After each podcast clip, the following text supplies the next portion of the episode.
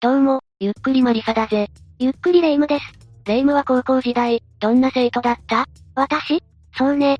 そこら辺にいる普通の女子高生だったと思うわ。普通に勉学に励んで、それなりに部活動も頑張ってた感じか？いいえ、学校にはあまり行ってなかったわ。学校に行かずに何をしていたんだ？喧嘩に明け暮れてたわ。ええ？その時点で、そこら辺にいる女子高生とは少し違う気がするぜ。私の時代はそういうのがゴロゴロいたのよ。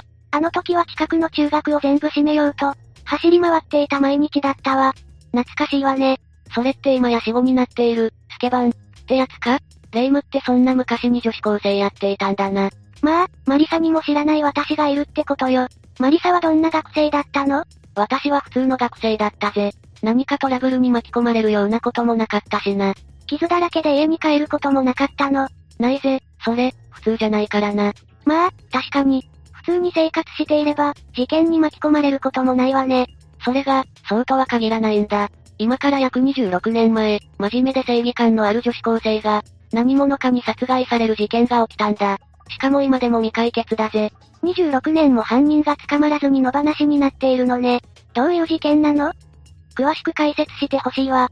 というわけで今回は、香川万能町女子高生殺人事件を紹介するぜ。それでは、ゆっくりしていってね。1997年、現在の香川県中田戸郡万能町の山林で、一人の男性が、不法投棄されているマネキンを発見したんだ。人目につきにくいところは不法投棄が多いわよね。たまにテレビとか冷蔵庫とか、捨てられていることもあるわ。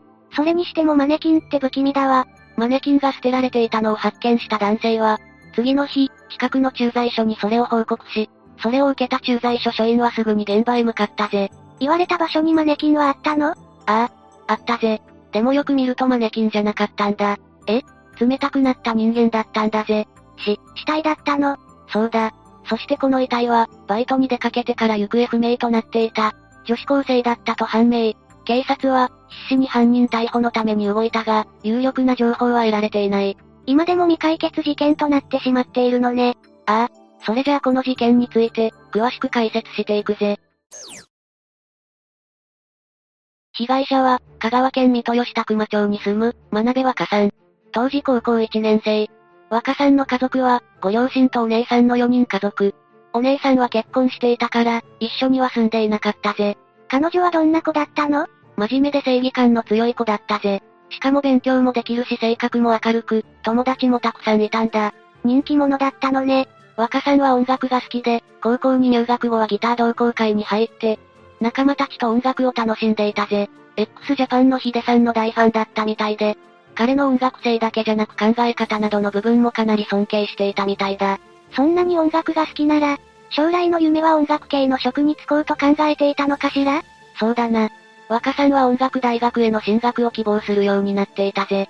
でもそれと同時に、将来は小説家になりたい。写真家にもなりたい、と母親に明かしていたんだ。好奇心旺盛な子だったのね。若さんは楽器のキーボードが欲しいと思うようになり、自宅から約1.3キロ離れたコンビニでアルバイトを始めたんだ。親に買ってもらうんじゃなくて、バイトで貯めようとしたのね。ああ、両親は買ってあげると申し出たみたいだが、半額は自分で出すことにしたそうだ。しっかりした子ね。そして事件が起きる日まで、2ヶ月ほどそのバイト先で一生懸命働いていた。週に1、2回勤務して、学校がある日は一度家に帰ってから、自転車か徒歩で出勤していたようだ。1.3キロだったら自転車で5分くらいね。ああ。でも雨の日は、家族が車でバイト先まで送ってくれていたぜ。そして目標の額が溜まったから、3月中旬でバイトを退職することにしたんだ。一生懸命稼いだお金で欲しいものを買うのは、より一層嬉しいわよね。そうだな。でも若さんが、キーボードを買うことはできなくなってしまった。そのバイト最終日に、若さんは行方不明となってしまったんだ。え、一体その日、彼女に何があったの？それじゃあ、事件当日の彼女の足取りを解説していくぜ。1997年3月15日。この日は土曜日だが、高校の授業があったため、午前中は学校にいたんだ。そして午後からはギター同好会の仲間たちの発表会があり、若さんのお姉さんが姪っ子を連れて実家に遊びに来る予定があったんだ。そのためギター発表会には参加せず、午後1時前に下校しているぜ。その後は姪っ子と遊んで、バイトに向かう時間まで暇を潰していた。なるほどね。そして午後3時、お姉さんの運転でバイト先に向かうんだが、この日のシフトは午後5時から午後10時まで。だからバイトが始まるまでは本屋で時間を潰してから、バイト先に向かったんだ。そして若さんは何も問題なく最後のバイトをこなしていたぜ。バイト中は特に変わったことはなかったの？ああ。そして午後10時になり、若さんは退店。午後10時1分にタイムカードを切っているぜ。時間も時間だし、両親が迎えに来てくれるの？いつも車で出勤した時は、バイト終わりに家族に電話して、迎えに来てもらう流れだったようだ。だが、その日若さんは電話をせずに店を出たんだ。まさか歩いて帰るの？それが、誰かを待っていたんだ。若さんがお店を出てからすぐ後に、バイトの同僚も店から出たんだが、その時、コンビニ前にある交差点の反対側の歩道で、若さんが立っているのを同僚が目撃しているんだ。家族の迎えを待っているのかな？でも迎えの電話をかけていないのよね？ああ。ちなみにバイトに行く前、若さんからバイト終わりに、誰かと会うなんて話は両親もお姉さんも聞いていないぜ。じゃあ誰を待っていたんだろう？その時、父親とお姉さんはすでに眠っていて、母親はリビングで仕事の書類を作っていた。っていうことは若さんが待っているのは家族じゃないの？ああ。そしてこれが生前最後の若さんの目撃情報となってしまったんだ。リビングで書類を作成していた母親は、そのまま寝落ちしてしまい、起きたのは翌日の午前5時。目を覚ました母親が玄関に行くと、若さんがいつもバイト先に履いていく靴がなかったんだ。若さんの部屋にも、もちろん若さんの姿はなかった。真面目だったみたいだし、無断外泊の可能性は低いわよね。ああ。若さんは今まで無断で外泊なんてしたことなかったからな。この状況を不審に思った家族が、バイト先に問い合わせてみるも、昨日の午後10時に退店した、と言われるだけだったぜ。そしてそこに一本の電話がかかってきたんだ。え、若さんから？いや、かけてきたのは若さんの中学時代の友人だった。その日、若さんと映画を見る約束をしていたみたいだが、若さんが待ち合わせ場所に現れないから心配して、若さんの家に電話をかけてきたんだ。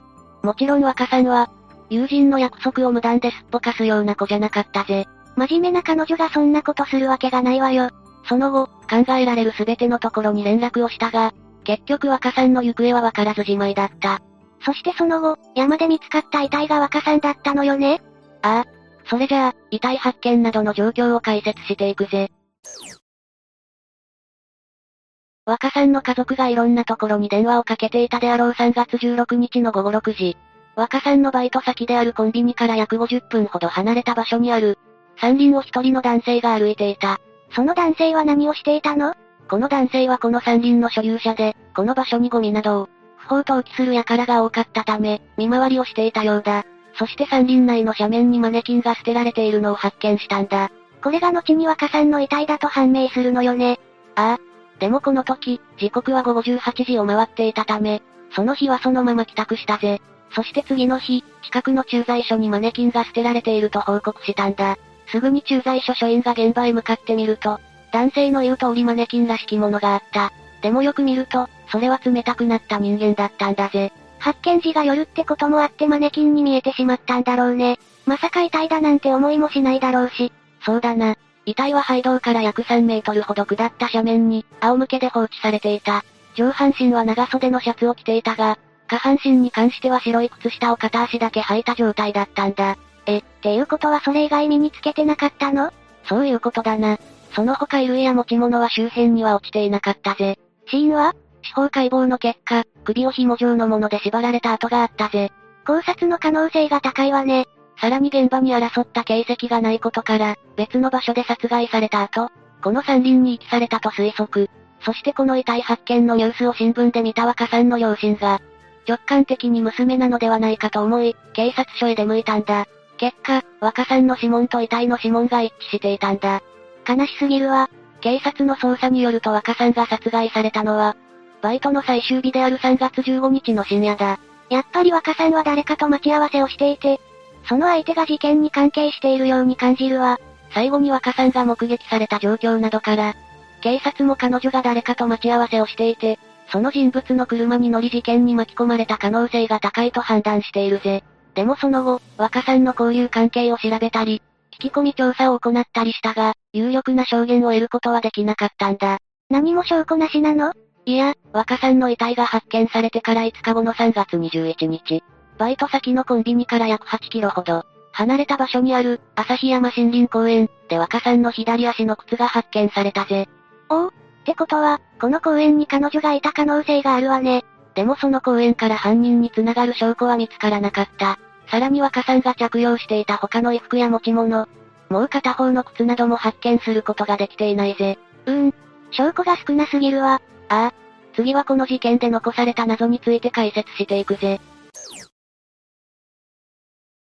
まずこの事件で一番重要視されているのは、若さんがバイトの後誰かと待ち合わせをしていたのかってことだ。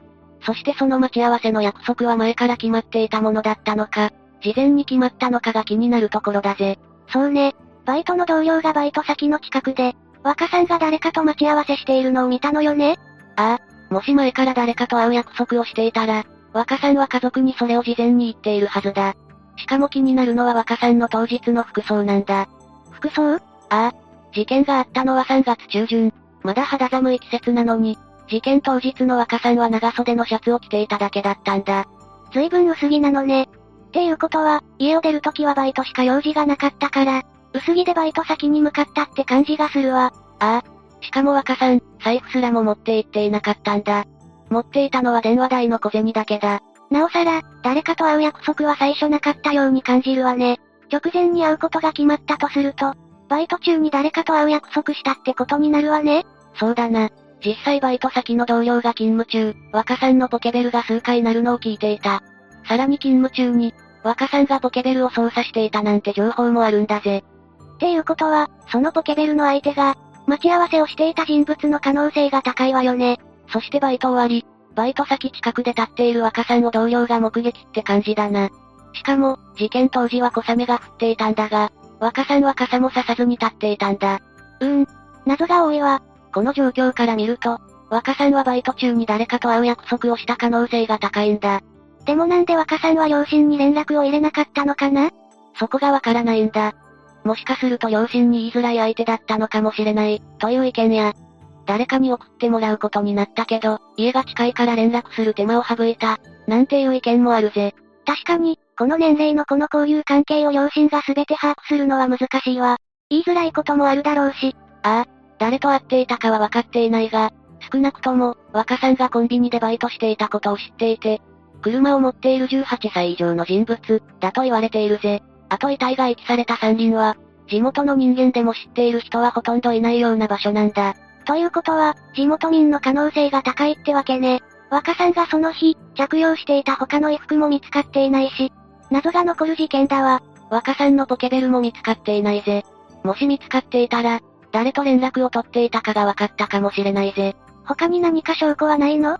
事件から20年経った2017年、警察はこの事件について新たな情報を公開したぜ。え、それはどんな情報なの？まずは、若さんが当日着用していたキャラクター入りのシャツだ。あと、若さんの足取りが途絶えてから、3時間後の午前1時と4時間後の午前2時、不審な白いワンボックスカーが目撃されていたという情報も公開したぜ。それはどこで目撃されたの？若さんの靴が発見された旭山森林公園だ。この事件と関係がありそうね。でも有力な情報を得ることができず、今現在も解決には至っていないんだ。それじゃこの事件をまとめていくぜ。1997年3月16日、バイトに出かけた女子高生が行方不明となり、次の日には山林で遺体となって発見されてしまった。事件からもうすぐ26年が経とうとしているが、犯人は今も見つかっておらず未解決事件となっている。レイムはこの事件についてどう思う？やっぱり鍵となるのは、被害者が当日、誰かと待ち合わせしていたのかどうかってところね。状況から見ると、待ち合わせの可能性が高いと感じるわ。そうだな。事件発生当時、ネットではバイト先のコンビニ関係者が怪しいのでは？って声も上がっていたぜ。でもコンビニ関係者なんて真っ先に調べられるわよねそうだな。しかも被害者の父親はインタビューでこう答えている。遺体発見場所には野良犬がたくさんいた。もしかすると犯人は野良犬に遺体の処理をさせ、完全犯罪を狙っていたのでは？とな。そんな恐ろしいことある？でも2、3日発見が遅かったら、もしかすると遺体は、野良犬によって跡形もなくなっていた可能性もあるんだ。その意図が本当にあったとしたら、犯人を心から軽蔑するわ。とにかく一日でも早く、この事件が解決することを祈っているわ。というわけで今回は、未解決事件について解説したぜ。犯人が今もぬくぬく、どこかで生活していると思うと許せないわ。本当だな。人の命を奪っておいて、そんなこと絶対に許されないな。あとはこういう未解決事件を風化させないことも大事だと思うわ。その通りだぜ。こんな事件が二度と起こらないためにもな。みんなもこの事件についてどう思ったか、コメントで教えてちょうだい。というわけで、今回は、香川万能町女子高生殺人事件について、紹介したぜ。それでは、次回もゆっくりしていってね。